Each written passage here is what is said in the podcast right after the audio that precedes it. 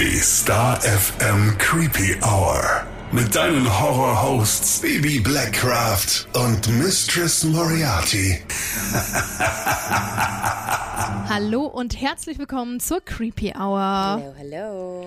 Heute zu unserer 30. Folge. Yay. Krass, oder? Ja, wie die Zeit verfliegt, das ist unfassbar. Ja, Und was in 30 Folgen so angewachsen ist, das ist Wahnsinn. stimmt, ne? Mhm. Im November ging's los und jetzt der Wahnsinn. Auch, ähm, ja, dank unserer Creepy Family, ohne die das alles nicht möglich wäre. Voll. Wirklich. Jeden Tag denke ich mir das aufs Neue, wenn wir, wenn wir Sachen bekommen, egal ob über Instagram, Facebook oder über die, über Mail. die Mail. Wahnsinn. Also richtig, richtig cool. Nochmal vielen, vielen, vielen lieben Dank. Weil ohne dich würden wir ja gar nicht hier sitzen. Ja, das stimmt. Und heute zum Jubiläum gibt's einen fetten Serienkiller und ich freue mich schon mega drauf. Hm, Ich bin sehr gespannt, was du sagst. Wir sprechen heute über Jeffrey Dahmer. Hast du den Namen schon mal gehört? Ja, natürlich. Ja, sehr gut. Ich habe auch ganz viel in der letzten Zeit recherchiert und es ist immer wieder gefallen, dass es der wohl schrecklichste Serienkiller aller Zeiten war. Ich glaube, an dem scheiden sich auch so ein bisschen die Geister, weil ich fand den zum Beispiel, kommen wir später noch zu allem, aber ich finde den auch irgendwie so, ich hatte immer so Mitleid mit dem, wenn ich irgendwas über den gehört habe. Also ich bin gespannt, was du später sagst. Klingt vielversprechend, aber bevor wir weitermachen, Disclaimer. Ja, unbedingt. Heute unbedingt. Warnhinweis. Der nachfolgende Podcast beinhaltet Themen wie Mord, Gewalt und Sexualverbrechen und ist deshalb für Zuhörer unter 18 Jahren nicht geeignet. Der Inhalt könnte Zuhörer und Zuhörerinnen verstören oder triggern. So, Baby, Serienkiller sind ja absolut dein Bereich. Du bist ja die Queen, kennst dich aus, hast die Fakten. Dementsprechend wird es heute sehr entspannt für mich. ich lehne mich zurück, nimm mir meine will Cola. aber immer wieder Einwände haben, wenn du irgendwas findest. Ne? In Die Ordnung. Nase hier. Und dann sagst, halt, stopp. Das will ich jetzt genauer wissen. halt, stopp, ich will das nicht. ich bin Okay. ruhig und du darfst loslegen. Dann fangen wir mal an. Es geht heute um Jeffrey Lionel Dahmer. Der wurde am 21. Mai 1960 in West Allis geboren. Milwaukee, Wisconsin ist das. Ne? Also auch ein Bereich, wo wir eigentlich bis jetzt noch nicht waren.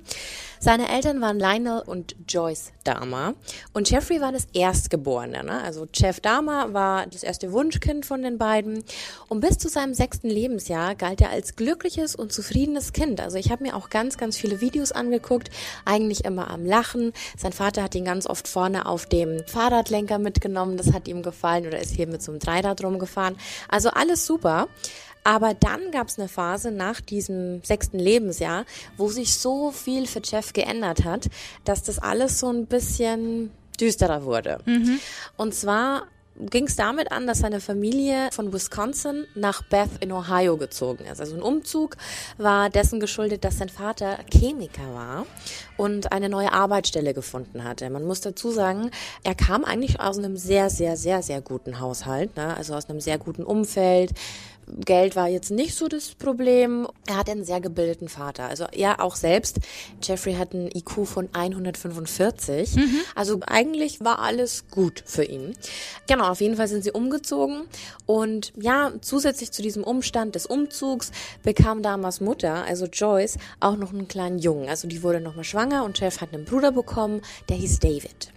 Zu diesem Zeitpunkt, als seine Mutter schwanger war, erlitt Jeffrey einen Eingeweidebruch und musste ins Krankenhaus. Wow. Und seine Mutter war zu dem Zeitpunkt halt einfach, der ging's nicht so gut, schon in der Schwangerschaft und nach der Schwangerschaft ähm, überhaupt nicht mehr.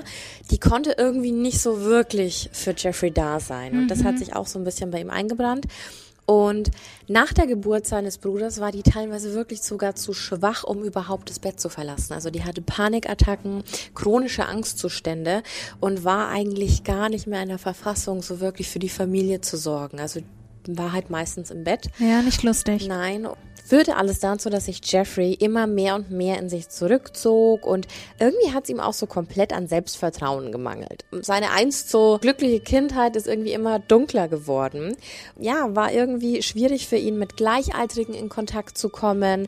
Das war alles sehr verkrampft und er hat irgendwie seine Kindheit damit verbracht, sich irgendwie anzupassen, aber hat nicht wirklich reingepasst. Und es führte natürlich dazu, dass er fast keine Freunde hatte. Du weißt, also wir alle wissen es, Kinder sind manchmal Arschlöcher. Jo. Und äh, die haben Jeffrey auch wirklich super krass drangsaliert. Die haben ihn verprügelt. Also er war sehr, sehr lange dieser Prügelknabe von den Oberstufenschülern es gab auch ein Interview, da hat er so ein bisschen erzählt und hat gemeint, das Schlimmste für ihn war eben, als er da mal in eine Situation gekommen ist, da war ein Oberstufenschüler und er hat eigentlich schon solche Angst gehabt, dass was passiert und dann hat er schon einen Schlagstock überbekommen. Also wirklich, ja, richtige Angst eigentlich äh, vor, vor den Älteren. Und das hatte dann zur Folge, weil er eben nicht viele Freunde hatte, dass er sich andere Beschäftigungen gesucht hat. Okay. Ja, er hat ein gesteigertes Interesse an Tieren entwickelt. Und natürlich nicht so wie das normal Nicht zum wäre. Kuscheln. Natürlich Mhm. nicht. Jeff ist gezielt an der Hauptstraße entlang gegangen und hat nach totgefahrenen Tierkadavern gesucht. Mhm. Er war total fasziniert von toten Tieren, wie man, ja, wie man die vielleicht auch aufschneiden kann, was da im Inneren ist. Also eigentlich sehr interessiert an der Anatomie. Ja. Der hat dann wirklich so ein richtiges Geheimversteck gehabt mit vielen präparierten, totgefahrenen Tieren und hat die in einem Waldstück hinter seinem Elternhaus auch versteckt. In so jungen Jahren. In so jungen Jahren, ja. Und hat da eben auch rumexperimentiert und hat aufgeschnitten und war da sehr neugierig. Mit 13 kam er dann in die Pubertät und hat natürlich seine Sexualität entdeckt. Und das allererste Mal, dass er überhaupt mit irgendeinem Menschen körperlichen Kontakt hatte, war tatsächlich mit einem Nachbarnsjungen und mit dem hat er rumgeknutscht. Und da hat er sofort gewusst, okay, es sind die Jungs, die ihn interessieren. Was ja Ähm, okay ist. Absolut. Aber äh, irgendwie hat sich das alles so in, in Jeffreys Kopf vermischt, was sehr gefährlich war. Denn er hat sexuelle Erregtheit mit dem Aufschlitzen von toten Tieren verbunden. Also das ist alles so, ist also seine Neugier und sein Trieb hat sich so mit der Sexualität verschmolzen und irgendwie ging das dann auch gar nicht mehr in seinem Kopf auseinander. Und so kam es laut eigenen Aussagen von Jeffrey dazu, dass er bereits mit 14 Jahren das erste Mal richtig konkrete Fantasien über einen Mord hatte. Mit 14. Ja. Also das ist schon schon extrem und das Schlimme war aber an der ganzen Geschichte, dass der Mord an sich ja da war nicht Schluss, sondern er hatte wirklich in seinem Kopf die Vorstellung Sex mit der Leiche zu haben, also dass er die Leiche vergewaltigen und missbrauchen kann. Mit 14. Mit 14. Und im selben Alter, wenn du es schon so schön sagst, hat er auch seine ersten Erfahrungen mit Alkohol gemacht. Auch sehr früh, wenn du mich fragst. Ja. Er trank sehr viel, er hatte diese komischen Angewohnheiten. Und es führte natürlich auch dazu, dass diese besondere Art den wenigen Menschen, mit denen er wirklich Umgang hatte, also zum Beispiel so ein paar Freunde, die er dann hatte oder Bekannte aus der Schule, die haben das schon mitbekommen. Also ich habe zum Beispiel ein Interview gesehen von einem ehemaligen Klassenkameraden von Jeffrey. Die waren auf einem Angelausflug und Jeff hat den Fisch am Haken, hat ihn rausgezogen und hat sofort angefangen, dieses Tier zu zerschneiden. Also er hat angefangen, den Fisch zu zerschneiden und nicht aufzuschneiden und, und so zizieren, so dass du ihn ausnehmen kannst, sondern der hat einfach wild drauf losgeschnitten. Und als er ihn dann fragte, so, was soll das denn? Hat Jeffrey einfach ganz, ja, nüchtern gesagt, ich wollte eben nur wissen, wie das von innen so aussieht. Und allgemein, also ich habe über ihn ganz, ganz viele Berichte gesehen, wie er denn als Teenager dann so war. Also wie gesagt, es, es fiel immer auf, er war immer betrunken. Er hatte ein richtiges Alkoholproblem, eben schon ab 14, kam immer betrunken in die Schule und war einfach so ein Außenseiter, konnte aber trotzdem total charmant sein, wenn er wollte. Die paar Freunde, die er dann hatte, mit denen hat er auch nur Mist gemacht, ne? Also so typische, Klar. so typische jugendliche Jugendstreiche. Streiche, genau. Sie waren fürs Jahrbuch zuständig, Beiträge schreiben und diese ganzen Sachen zusammentragen. Und dann haben sie tatsächlich Dama immer wieder in verschiedene Fotos eingefügt, wo er eigentlich gar nicht mit dabei war. Eigentlich lustig. Eigentlich lustig.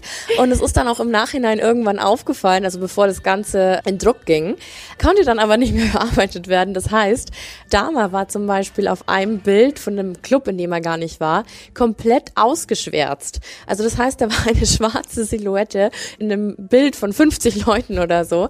Und ein Kumpel von ihm hat das dann damals in einem Interview sehr schön zusammengefasst. Er hat gemeint, das war das Sinnbild für Damas Jugend. Er hatte keinen Platz. Er war der Junge, den eigentlich niemand wollte, der aber da war. Verstehe, ja. Und das fand ich sehr spannend. Oder dann haben die ihm mal irgendwie 35 Dollar gegeben, dass er in der Stadt einen, einen epileptischen Anfall und sowas vorspielt. Und für sowas war er immer zu haben. Also er mochte schon irgendwie im Mittelpunkt zu stehen, Mhm. war aber eigentlich immer total unscheinbar. So ein Sidefact am Rande fand ich nämlich sehr spannend, weil man hört immer so viel, der Serienmörder war als Kind so oder so, aber man bekommt diese alltäglichen, normalen Seiten ja gar nicht zu hören. Das erzählt dir ja niemand. Ja, Und bei außer. Jeffrey, und bei Jeffrey fand ich das sehr spannend. Auch, dass er zum Beispiel mal in der Bibliothek mit seinen Kumpels saß und hat dann ganz laut, er hat in seinem Buch gelesen und ganz laut und schrill den Namen der Bibliothekarin geschrien. Und die ist nach oben geschreckt und die hat jeden angeguckt, nur nicht Jeffrey, weil sie dachte so, das kann der gar nicht sein. Der war so stur in sein Buch vertieft, aber hat so schrill dabei geschrien. Und das waren so Beispiele, ne? Also, was er eigentlich für ein Entertainer und Kindskopf war. Stille Wasser sind tief. Ja, ja. Wie gesagt, es fiel halt einfach nur auf, dass er einen sehr großen Drang zu Alkohol hatte und dass er ja ein sehr komisches Verhältnis zu Tieren hatte und zu deren Innerem. Ja, wenn Unangenehm, ich, ja. Genau. Dama hat selber angegeben, dass der Alkohol, warum der so früh begonnen hat, die einzige Art und Weise war, wie er seine Neigungen unterdrücken konnte. Und jetzt sprechen wir mal gar nicht über dieses krasse Interesse am Tod und an toten Tieren, sondern eben auch an der Homosexualität, die ja damals zu dem Zeitpunkt auch wieder total verpönt war, haben wir ja öfter, ne? Ja, es, es war schwierig und er hat gemeint, immer wenn er getrunken hat, dann konnte er das alles runterdrücken. Auch ein krasser Ansatz, weil viele werden ja dann lockerer oder so. Bei ihm war es das Gegenteil, er hat das als Kontrollmittel verwendet. Habe ich so noch nie Alkohol. gehört. Ja, mit 17, also in seinem letzten Jahr an der Highschool, war er so häufig betrunken, dass er wirklich kurz vom Rauswurf von der Schule stand. Also das muss man sich mal vorstellen. Er kam morgens um sieben mit Alkoholfahne ins Klassenzimmer und das fiel natürlich auf. Kenne ich nur von den Lehrern. Ja.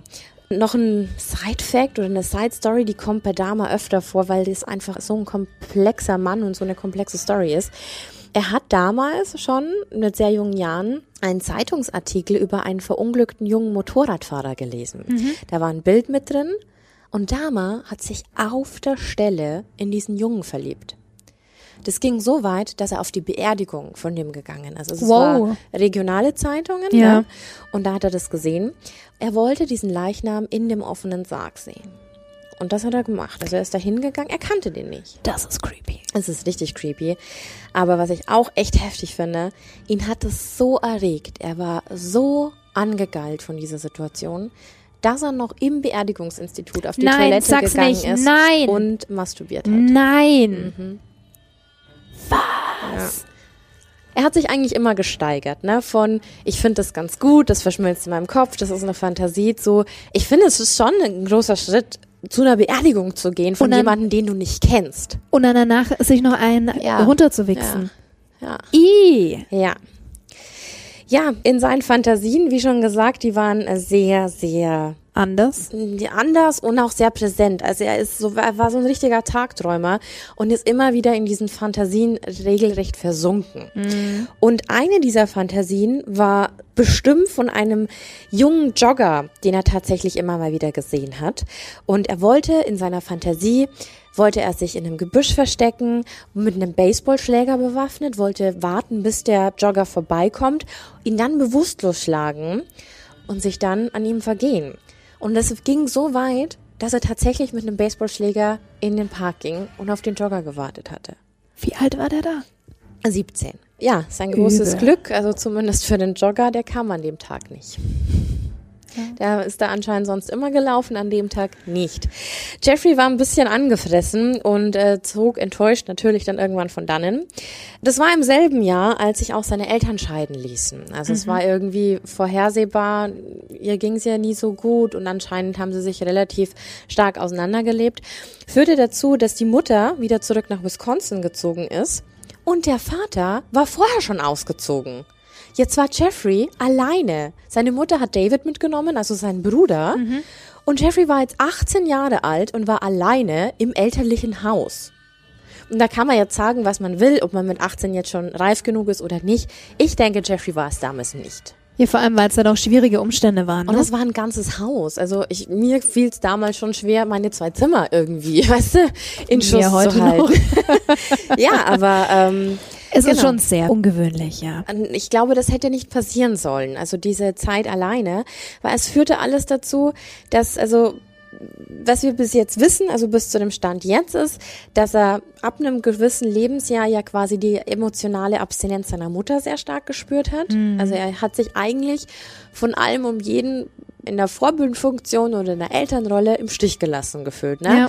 Wenn du dich jetzt mal reinversetzt in ihn, klar, der Vater haut ab und dann die Mutter auch noch, die davor ja eigentlich eh schon aus krankheitsbedingten Gründen Klar, konnte die Mutter nichts dafür. nicht, nicht für ihn da sein Ja. konnte. Also er war so ein bisschen verloren in der Welt, ohne Freunde, ohne Familie und dann noch alleine in so einem großen Haus. Dann dieser unfassbare Bezug zu Tod und Mord und Verwesung. Ja, Vor allem dann sitzt du als 18-Jähriger in diesem großen verlassenen Haus und dann hast du ja, also wenn du niemanden um dich rum hast, dann kommen ja erst diese ganzen Fantasien. genau, diese Ver Vergewaltigungsfantasien diese Mordfantasien. und dann hast du auch noch die Location gegebenenfalls. Ja, genau. Und dazu kommen wir nämlich jetzt noch. Also Jeffrey Dahmer, Sweet 18, ja, was soll ich sagen? Jetzt geht's richtig los und jetzt bleibt's auch nicht mehr nur beim Versuch oder irgendwo, ich warte mal, ob derjenige kommt. Ich habe ja vorher schon gesagt, er hatte immer wieder Fantasien und eine dieser anhaltenden Fantasien war, dass er mit seinem Auto äh, die Straße entlang fährt und dass dann Anhalter mit, ich zitiere das jetzt mal, mit sehr schmalen Hüften und nackten Oberkörper und wenig Körperbehaarung steht, der nur darauf wartet, von Jeffrey mitgenommen zu werden. Das war so in seinem Kopf, diese, du siehst schon, also ich glaube, es waren schon sehr jugendliche Männer, auf die er stand. Also schmale Hüften, nackter Oberkörper, wenig Körperbehaarung würde jetzt alles für mich so nach Jungen schreien, ne? So. Eher, ja. Genau, und mit denen wollte er dann unvergesslichen Sex haben. Also das war so in seinem Kopf. Und im Juni 1978 fand Dahmer den dann auch. Genau in dieser Beschreibung hatte er diesen Jackpot für ihn gezogen, dass er den weißen 19-jährigen Stephen Hicks aufgegabelt hat. Und ich sage jetzt, ähm, mag jetzt vielleicht komisch klingen, weiß, Mit wir kommen weiß, ja, später ja. noch dazu. Und es war eigentlich alles genauso wie in seiner Fantasie. Es war wie für ihn ausgemacht. Also blieb er neben ihm stehen und hat gefragt, wo er hin will. Und der Junge, der war auf dem Weg zu einem Sommerfestival, also war eh schon in guter Laune. Und damals war einfach Trampen auch nicht so das große Ding. Das hat irgendwie jeder gemacht. Wir Ja. kennen es noch von Camper, Bundy. Die sind alle getrampt und es war kein großer Deal. Also es war völlig in Ordnung. Jeffrey Dahmer hat, so wie viele vor ihm schon, die wir hier schon besprochen haben in der Creepy Hour, mit einer sturmfreien Bude, mit Alkohol und mit Weed gelockt. Ne? Also ja, was soll man da jetzt sagen? Steve stieg also ins Auto zu Dahmer und hatte eigentlich überhaupt gar keine Ahnung, in was er sich da Was jetzt eigentlich gerade ähm, ja, hinein manövriert hat. Ja, vor allem dann auch noch bei jungen Leuten. Der war ja genauso alt wie er, weißt du? Ja, Also eben. 19, äh, 18, 19, das ist so, ja, okay. Da denkst du doch nicht Ja. an sowas. Tja, der eigentliche Grund, warum ihn Jeffrey mitgenommen hat, war natürlich seine Sexfantasie. Aber eigentlich hat er sich eben so alleine und zurückgelassen in dem großen Haus gefühlt. Also er wollte halt einfach jemanden haben, mit dem er in dem Haus Spaß haben kann. Und ich glaube ganz arg, dass er einfach nicht alleine sein wollte. Das ist ja was total Menschliches. Ne? Verständlich, ja. Und ja, also das hat dann auch dazu geführt, dass die beiden Männer sich betrunken haben und die haben einige gute Stunden zusammen verbracht. Das war alles cool. Und dann wollte Steve aber gehen. Also für ihn war es dann halt irgendwann vorbei und er wollte halt ja auch weiter. Er wollte auch auf dieses Festival. Und Jeffrey gefiel das aber überhaupt nicht. Jetzt kommt ein ganz, ganz wichtiger Punkt, der Jeffrey Dahmers Geschichte noch so ein bisschen ja, unterstreicht einfach. Er wollte Steve nicht gehen lassen. Er wollte jemanden dauerhaft in seinem Leben haben. Und ihm war das vielleicht zu dem Zeitpunkt noch nicht bewusst, aber dann ist Folgendes passiert. Steve ist aufgestanden, wollte gehen. Die beiden haben noch so ein bisschen rumdiskutiert, weil Jeff eben nicht wollte, dass Steve geht. Und die beiden haben angefangen, sich so ein bisschen zu zu kloppen. Also es gab ein Handgemenge und die beiden haben gerangelt. Und in dem Moment greift Jeff nach einer Hantel und schlägt ihm damit auf den Hinterkopf. Und weil das noch nicht reicht, hat er ihn genau mit dieser Hantel auch noch erdrosselt. Und so hat Jeffrey Dahmer seinen allerersten Mord begangen. Wow. Er hat später gesagt, dass er ihn überhaupt nicht umbringen wollte, also dass es eigentlich total ungewollt war und dass es nicht geplant war, aber dass genau dieser Umstand dazu geführt hat, dass Jeffrey gerade das ausgeführt hat, was er eigentlich die ganze Zeit wollte. Er hat jemanden dazu gebracht, ihn nie mehr zu verlassen. Jeffrey wird für immer bei ihm sein. Er hat ihn umgebracht Und mag sich jetzt total makaber und bescheuert anhören, aber für ihn war das eine gut funktionierende Beziehung, egal ob tot oder lebendig. Das wirklich Wichtige war, dass diese Person bei ihm blieb. Ja. Und auch ganz krass, das wirklich Aufregende kam ja erst nachdem Steve tot war. Weil was mochte Jeffrey am liebsten? Lebewesen aufschneiden. Exakt. Und dieses Mal war es Kein kein, Fisch. Tier und kein Fisch, sondern ein Mensch. Also hat er Steve in den Kriechkeller gebracht von diesem Haus. Ja, kennen wir, kennen wir auch, doch, ja. Und hat ihn zerstückelt. Er hat ihn gehäutet und zerstückelt. Gehäutet gleich. Gehäutet. Er hat die Knochen mit einem Vorschlaghammer zertrümmert. Also er hat das wirklich alles ganz, ganz klein gemacht. Hat diese, ja, diese Knochen und die kleinen Knochen im Wald um das Haus rundum verstreut. Die wurden später auch gefunden. Und die großen Leichenteile, also die Fleischteile, die hat er dann anschließend in Müllsäcke gepackt und in seinen Wagen geschleppt. Er hatte die Vorstellung, er könnte diese Tüten jetzt einfach zur Müllhalde fahren. Und jetzt halte ich fest, Missy. Er wurde von der Polizei aufgehalten. Ach, was für ein Zufall. Er hatte eine Mittellinie kurz überfahren und hat dafür einen Strafzettel bekommen. Und ja, als der Strafzettel ausgestellt war, hat der Polizist nochmal so ins Auto geleuchtet. Wir kennen das alle aus so schlechten Filmen, so funktioniert das ja wirklich. Der hat reingeleuchtet und hat gemeint, so was ist denn in den Mülltüten? Und weil Jeffrey Dahmer, ich habe es ja vorher schon erwähnt, ein unfassbar charismatischer Typ sein konnte, wenn er wollte, hat er ihn einfach ja abgelenkt und hat gesagt, ach, ich will nur altes Zeug zur Müllhalde bringen, nichts Schlimmes. Und der Polizist hat das geschluckt. Der hat ihn weiterfahren lassen. Also erste Chance, einen angehenden Serienkiller zu stoppen, vertan. Er durfte einfach weiterfahren. Wahnsinn, ne?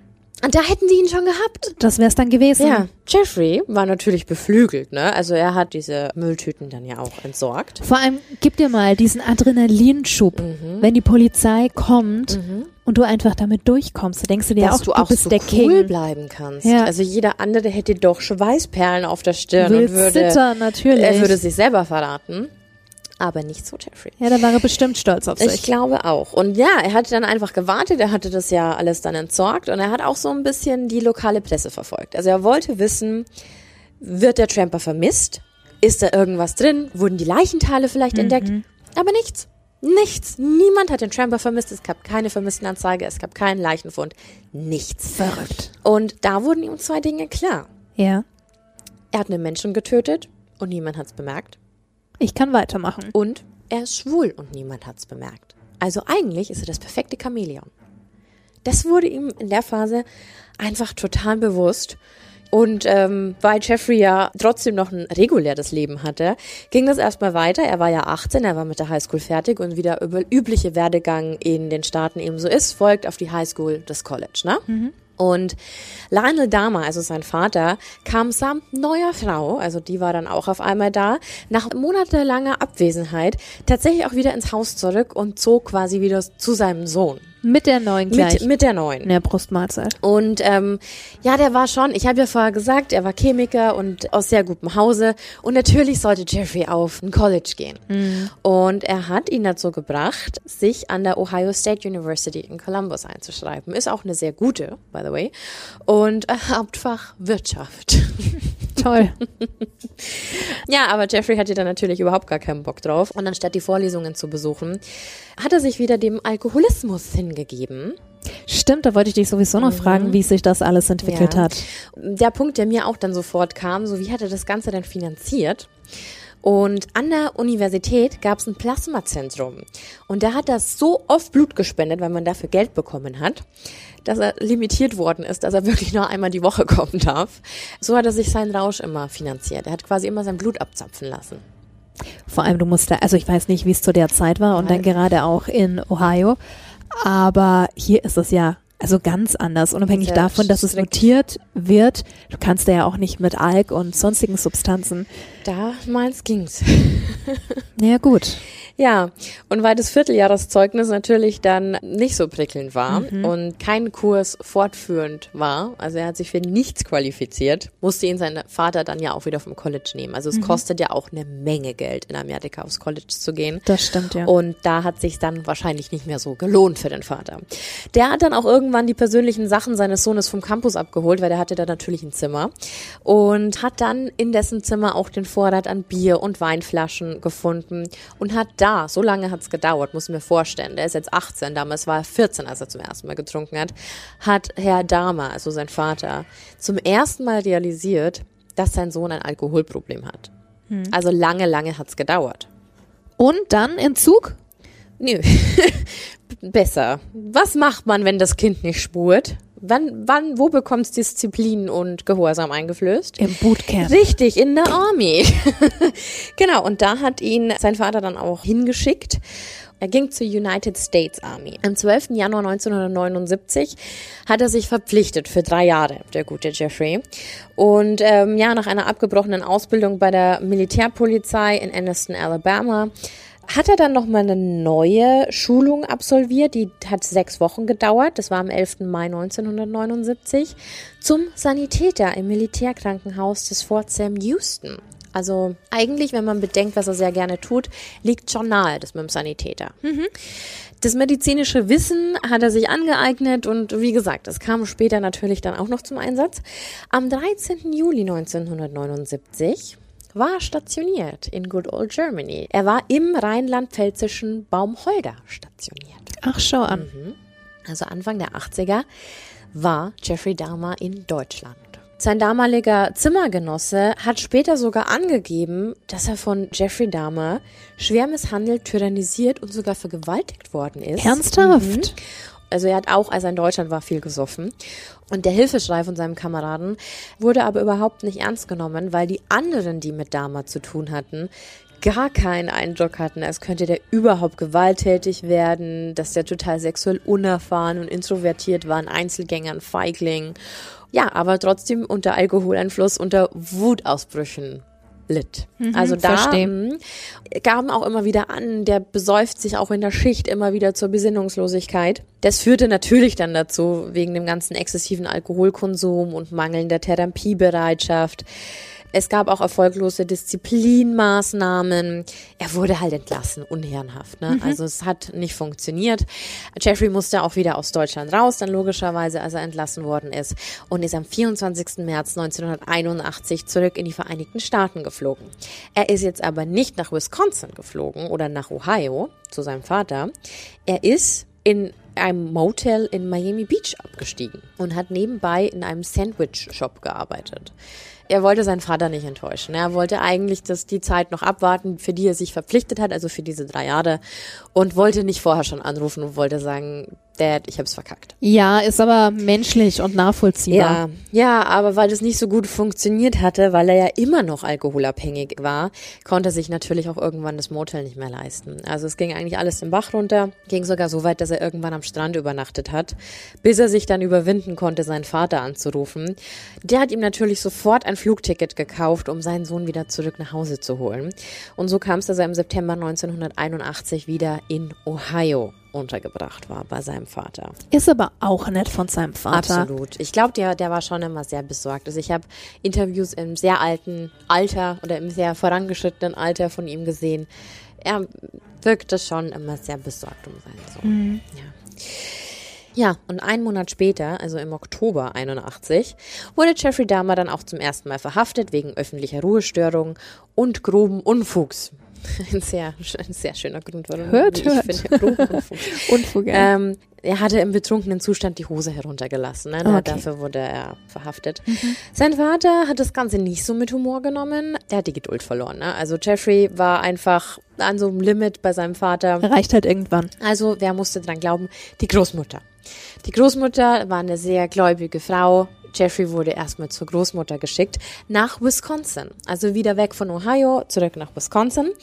Dort hat er auch, ja, relativ schnell Arbeit gefunden und zwar in einer Schokoladenfabrik in Milwaukee. Auch sehr nett.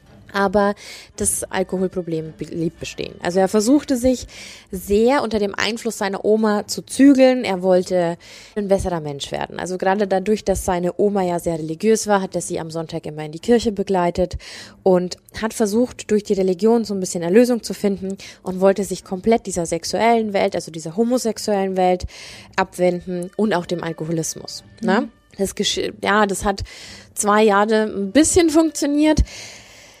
Und dann ist es leider, ach, dann ist es leider wieder alles in die Binsen gegangen.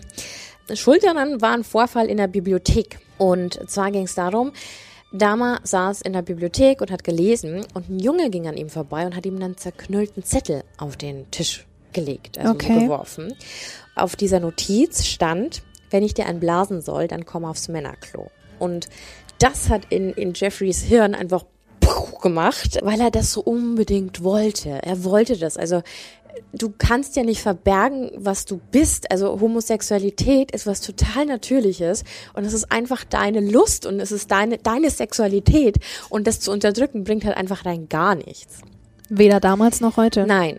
Das hat ihn so aus dem Konzept gebracht, dass er auch raus ist. Er ist dem Angebot nicht gefolgt. Mhm. Ja, er ist raus aus der Bibliothek. Aber das war der Zeitpunkt, an dem er wieder angefangen hat, mit Männern in Kontakt zu treten. Mhm. Also da war so ein bisschen der Wendepunkt.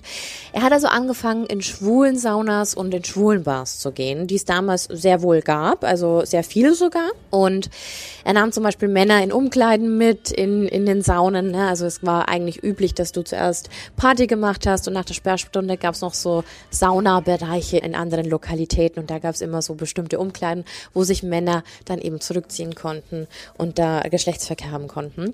Jeffrey mochte es aber nicht, dass es immer nur um den Akt an sich geht und dann waren die wieder weg. Weil das ist ja genau das, was er nicht will. Er will, er will ja jemanden an seiner Seite. Exakt. Mhm. Also hat er angefangen, den Männern Drogen einzuflößen. Und zwar waren das fünf Ohne, bis dass es wussten. Ja, genau. Mhm. Fünf bis sechs Schlaftabletten in den Getränken. Und es hat die meisten so vier bis fünf Stunden komplett bewusstlos ausgenockt. Und in dem Zeitraum konnte er alles mit denen machen. Und in seinen Aussagen ging es gar nicht darum, die jetzt zu vergewaltigen oder mit denen ja irgendwas irgendwas komisches anzustellen. Er wollte die zum Beispiel auch ganz oft streicheln, er wollte kuscheln und er hat einfach für vier Stunden jemanden bei sich gehabt, der nicht widersprach, mit dem er keine unangenehmen Gespräche führen musste und vor allem bei denen er nicht unter Druck stand, weil er meinte, gerade in der schwulen Szene war es so, du musstest halt immer deine Leistung bringen. Und dann hat er Erektionsstörungen, also er stand nicht unter Druck, weil die Person, die war einfach willenlos, die lag einfach da, sie war anwesend, aber sie war eigentlich nicht da, geistig. Ich verstehe völlig, was er wollte, was er sich gewünscht hat, aber es müssen wir nicht drüber sprechen, ja, absolutes No-Go. Ja. Um das nochmal darzustellen in seiner Sexualität, es ging ihm nie darum, selbst anal penetriert zu werden, er wollte Oralsex ausüben und er wollte der aktive Part sein, aber mhm. er wollte niemals, dass ihn jetzt irgendwie ein Typ penetriert oder so. Also das war so ein bisschen seine Einstellung und das war das, was er mochte. Und natürlich, es ist eine Szene, kam das sehr, sehr bald raus, dass sein Verhalten halt nicht so consensual ist und einvernehmlich, sondern dass er die halt einfach unter Drogen gesetzt hat. Und das kannst du nicht machen. Und hat deswegen halt auch in den ganzen Saunas und in den Clubs halt über Hausverbot bekommen. Hielt ihn aber nicht davon ab, er ist halt dann einfach in Hotels.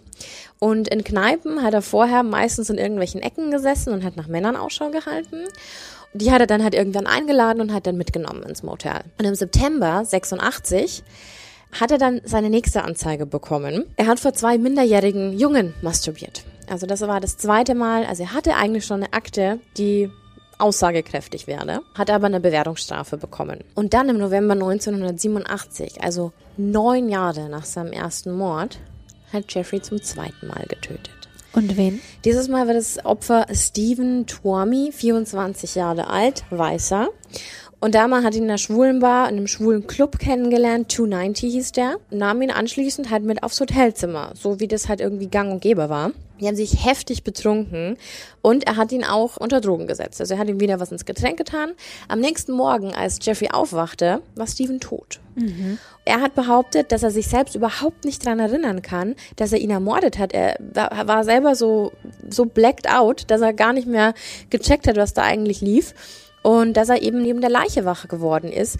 Und die hatte einen eingeschlagenen Schädel und Torso. Was? Also es muss sehr, sehr, sehr brutal gewesen sein, wie der, wie der Mann ums Leben kam. Er war aber so nüchtern, dass er aus dem Hotel oder aus dem Motel rausging, einen großen Koffer in einer Mall kaufte und die Leiche dann in diesen Koffer stopfte. Und dann hat er tatsächlich noch einen Hotelangestellten gerufen, der ihm dann geholfen hat, also diesen Koffer aus Koffer dem Hotel zu schaffen. Dann hat er ein Taxi gerufen und der Taxifahrer hat ihm auch geholfen, den Koffer in den Kofferraum zu packen und hat noch gewitzelt und gemeint, ob da eine Leiche drin ist. Und Dama sagt ganz trocken, woher wissen Sie denn das? Und es, die beiden fanden das total lustig und haben sich köstlich amüsiert. Da war aber wirklich die Leiche von dem armen Mann drin. ja gut, weil ja niemand mit rechnet, dass das tatsächlich so Nein, ist. aber weißt du, auch in dem Moment, dass der so cool bleibt und mitspielt und drüber lachen kann, wahnsinnig, wahnsinnig böse. Also fand ich krass. Auf jeden Fall ist er dann mit dem Taxi zu dem Haus seiner Großmutter gefahren Mhm. und hat die Leiche in den Keller gebracht. Also nicht nur bei sich zu Hause in Ohio im Kriechkeller, sondern jetzt auch bei der Oma. Genau. Und Mhm. ähm, er hat sie in den Keller gebracht, hat den Leichnam vergewaltigt und dann wieder zerstückelt. Und die Überreste hat er einfach in den normalen Müll gepackt und die wurden auch nie gefunden. Ich frage mich, wie das nicht auffallen kann. Also ich weiß, diese Bilder von diesen unfassbar großen Müllhalden in Amerika, die gibt's ja hier auch. Ja. Aber in Amerika ist es nochmal so ein, so ein riesiges Feld und wenn du da irgendwas suchen musst, das ist einfach weg. Und das ist nie irgendjemandem aufgefallen. Dass halt niemand die Person vermisst hat. ja, das mit Sicherheit, aber da kommen wir später auch noch zu. Und jetzt gab es irgendwie kein Halten mehr, denn zum zweiten Mal kam er ungestraft davon. Es wurde nicht aktiv nach dem Opfer gesucht, es wurde, es fiel nicht auf, dass er diesen Menschen in einem Koffer aus diesem Hotel gebracht hat. Nichts. Er war wie ein unbeschriebenes Blatt. Bis auf diese zwei Vorstrafen war Jeffrey Dahmer niemand. Es gibt ein schönes Zitat von ihm nach diesem zweiten Mord. By that time, my moral conscience was so short, so totally corrupted, that my fantasies were my main focus of life. An diesem Punkt war mein moralisches Gewissen so hinüber, so total verdorben, dass meine Fantasien im Mittelpunkt meines Lebens standen. Also er hat eigentlich gar keine Realität mehr gehabt, sondern er hat eigentlich nur noch in seinen Fantasien geschwelgt den ganzen Tag. Und ja, jetzt wusste er, was er wollte. Er wollte Leichen. Schänden. Er, ja, und das Töten an sich fand er am Anfang noch relativ abstoßend. Also es kommt auch später in der Anklage. Er hat seine Opfer ja auch immer, also damals war es ja noch nicht wegen Mord, aber er hat die ja immer unter Drogen gesetzt. Also das heißt, er wollte eigentlich ja auch gar nicht, dass die irgendwas davon mitbekommen. Dieses Morden an sich, wusste er, war jetzt ein Teil dieser Geschichte, weil du bekommst einfach keine Leichen sonst woher. Du musst den Menschen vorher umbringen. Und das hat auch dazu geführt, dass er immer mehr getrunken hat. Der hat sich richtig abgefüllt, um sich Mut anzusaufen, um dann wirklich die Morde in die Tat umzusetzen. Und wieder eine Jeffrey Dahmer Side Story. Er hat eine männliche Schaufensterpuppe aus einem Kleidergeschäft gestohlen. Hat die halt versteckt, damit seine Oma die nicht findet. Und der Musste hat, auch erstmal verstecken, ist ja so ein Mhm. Riesending. ja, und der hat die regelmäßig ins Bett gelegt und hat neben der masturbiert. Weil dieser Zustand bei Jan total starrer ist. Also das ist eigentlich genau das, was er von einem Mann wollte. Absolute Regungslosigkeit. Ich bin mir sicher, dass er nicht die einzige Person war, die sowas mag. Also ich kann mir schon Ja, vorstellen, bestimmt. dass das halt. Aber in seinem ähm, Zusammenhang war das schon gruselig. ja.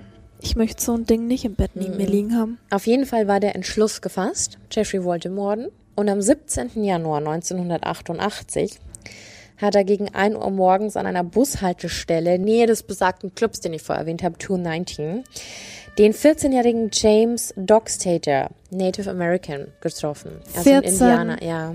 Und laut damals Aussagen hat er ihn damals gar nicht auf 14 geschätzt, sondern auf mindestens 18. Er hat ihm 50 Dollar geboten, um quasi mit ihm eine Nacht zu verbringen. Der James, der war polizeilich als Stricher bekannt, mit 14 schon. Und hat das Angebot akzeptiert. Also er war nicht ohne Grund um 1 Uhr nachts eben auf der Straße. Er ist anschaffen gegangen. Er ist mit in das Haus seiner Oma. Also nicht mal im Motel, sondern wirklich halt zu ihm nach Hause. Die beiden hatten Sex. Und danach hat Dahmer ihn betäubt und erwürgt. Sich wirklich tagelang, er hat die Leiche im Wandschrank versteckt, ähm, tagelang an der Leiche vergangen. Er hat immer wieder die Leiche geschändet. Wie schrecklich. Und als der Verwesungsgeruch dann zu stark wurde und das seiner Großmutter auch aufgefallen ist, ich meine, das musst du dir mal vorstellen, ne? Also wir hatten das ja auch bei Gacy. Irgendwann mhm. riechst du's. Hat er das alles aufs Katzenklo geschoben, hat die Leiche dann auf dieselbe Weise entledigt wie schon sein vorheriges Opfer, also hat es einfach in den Müll geschmissen und das einfach abholen lassen. Sehr bitter. Total. Ja. Ja, am 27. März 88, also wirklich keine zwei Monate später, hat Dama dann den 23-jährigen Richard Guerrero, ein Weißer, in der Phoenix Bar in Milwaukee kennengelernt.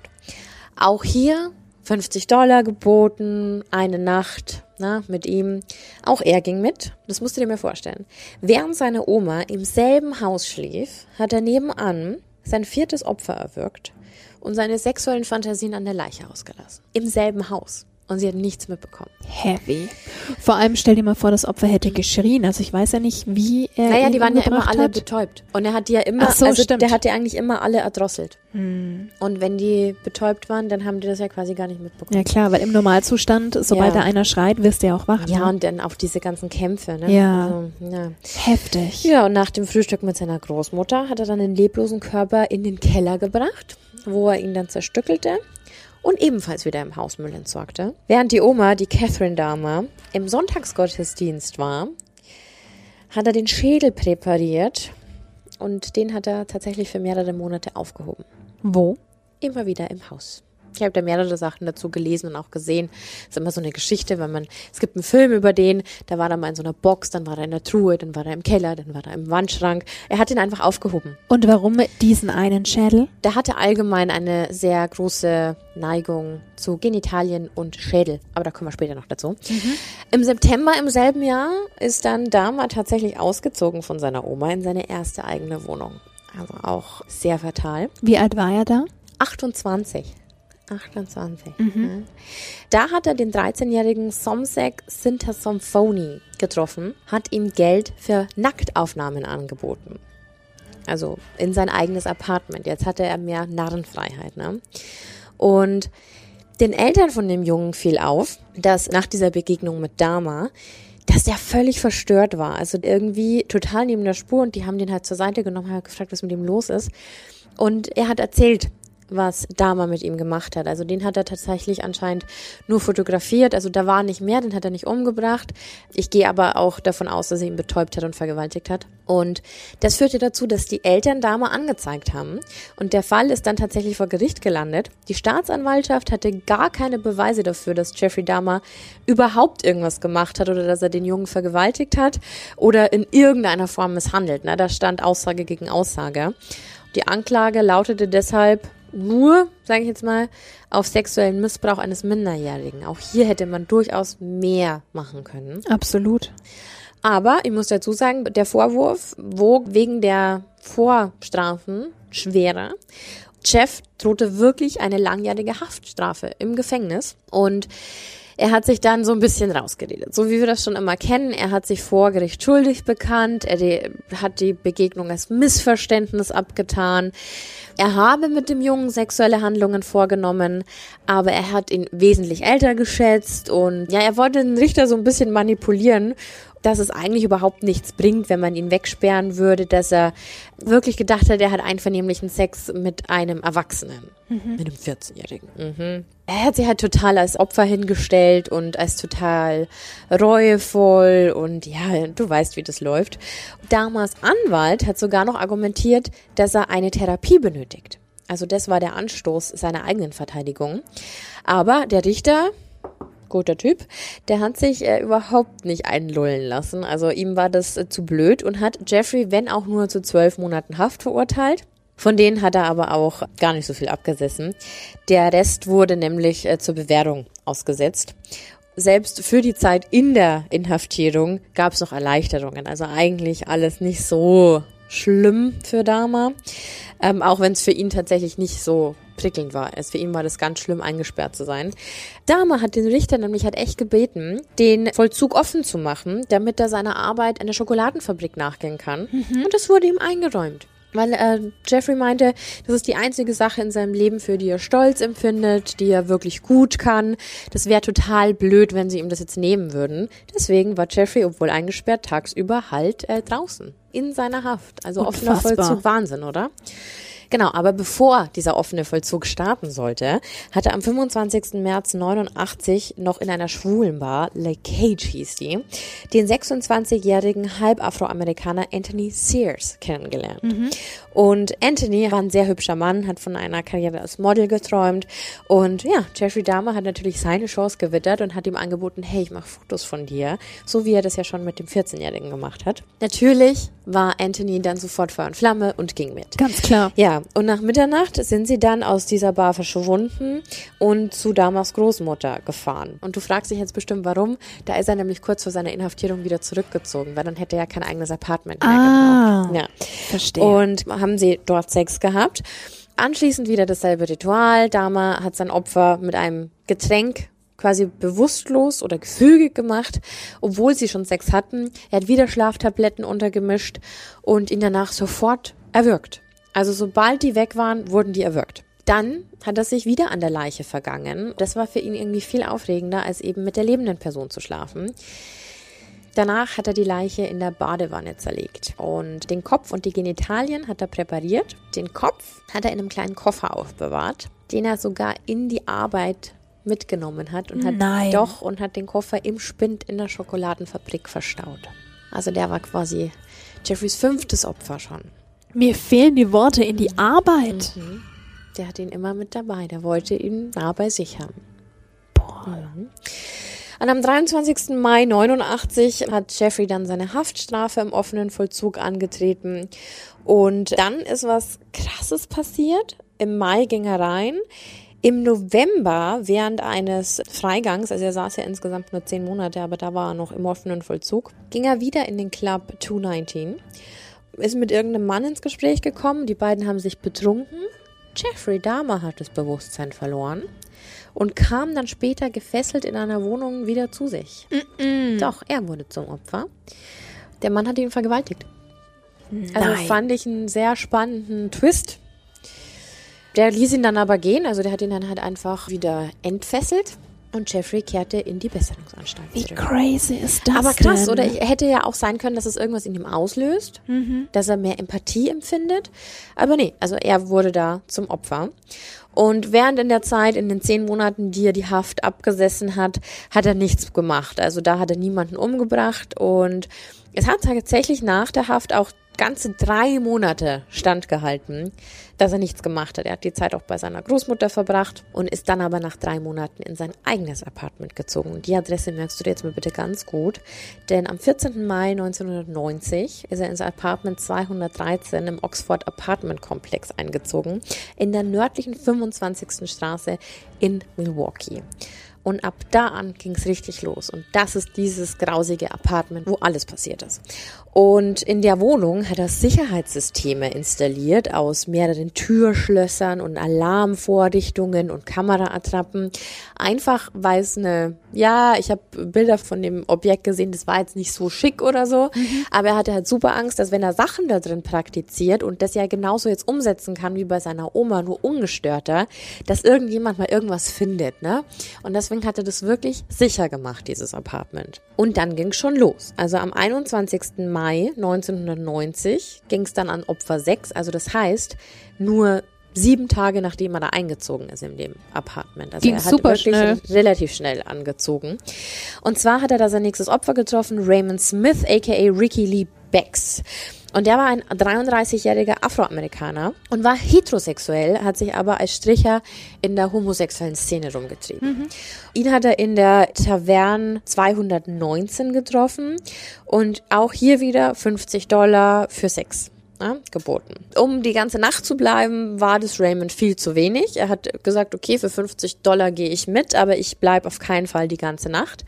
Und das hat natürlich sofort dazu geführt, dass äh, nach dem Sex Dama herging und hat ihn wieder mehrere Schlaftabletten eingeflößt, damit er da bleibt. Wieder sofort erwürgt, nachdem er ihn betäubt hat. Anschließend hat er dann masturbiert und jetzt wird's ganz bizarr. Er hat den Körper von Raymond in verschiedene Posen gebracht, also ganz seltsame Posen, und hat ihn fotografiert. Irgendwie war das so sein Ding, dass er jetzt immer wieder mit Polaroid-Kameras Fotos entweder von den Zerstückelungen, von den Leichen gemacht hat. Also der hat es richtig dokumentiert. Und an den darauffolgenden Tagen, also er war ja mit dieser Leiche beschäftigt, hat er auch seine Gruppentherapiesitzungen versäumt, weil er mit der Zerstückelung und mit der Entsorgung der Leiche beschäftigt war. Und auch hier ist es wieder nicht aufgefallen. Interessant. Dann ging es weiter. Am 24. Juni 90 hat er den 27-jährigen Afroamerikaner Edward Smith in der Phoenix Bar kennengelernt. Die kennen wir auch schon. Ja. Und nur wenige Stunden später hat Dama Edward dann auch wirklich schon in seinem Apartment ermordet. Also es ging unfassbar schnell. Und dann ein Versuch, der ungewöhnlich für Dahmer endete. Einige Tage nach dem Mord an Edward, über den ich gerade gesprochen habe, kam er wieder in die Phoenix Bar und traf einen 15-Jährigen. Den hat er wieder mit derselben Masche gelockt, Geld für Fotos, lass uns in das Apartment gehen. Und Dama hatte keine Schlaftabletten mehr vorrätig. Ich weiß nicht, ob ihm das vorher schon bewusst war oder ob es ihm dann erst aufgefallen ist, als der Junge schon bei ihm war. Und dann? Er hat ihm mit einem Gummihammer auf den Nacken geschlagen. Das hat aber nicht dazu geführt, dass, so wie es in Filmen immer dargestellt wird, dass der Junge zu Boden ging, sondern der war super pisst, logischerweise. Ja. Und hat das Apartment verlassen. Also der ist dann einfach rausgestürmt und war super sauer.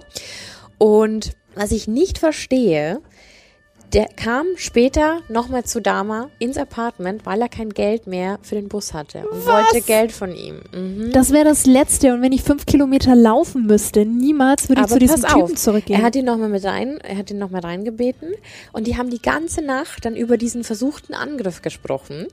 Irgendwie kam dann dann so eine Sympathie von Dama und er hat dann gesagt, er hat ihn dann laufen lassen, weil er den Jugendlichen dann irgendwie besser kennengelernt hat und dann war er nicht mehr imstande, ihn zu töten, weil er so ein nettes Gespräch mit ihm hatte und der entkam dann einfach. ich fass es nicht. Ja, aber weniger Glück hatte dann Opfer Nummer 8. Weiter ging es nämlich im September, und zwar am 3. Immer noch 1990, gegen 3 Uhr morgens traf Dahmer dann den 23-jährigen Afroamerikaner Ernest Miller, und zwar vor einer erwachsenen Buchhandlung. Also da gab es wahrscheinlich Pornos und so. Und hat ihm da vor Ort wieder Geld für Fotos geboten. Und Miller hat sich dann auch in erotischen Posen fotografieren lassen. Und dann kam es zu einvernehmlichen Sex. Also das hat alles gepasst.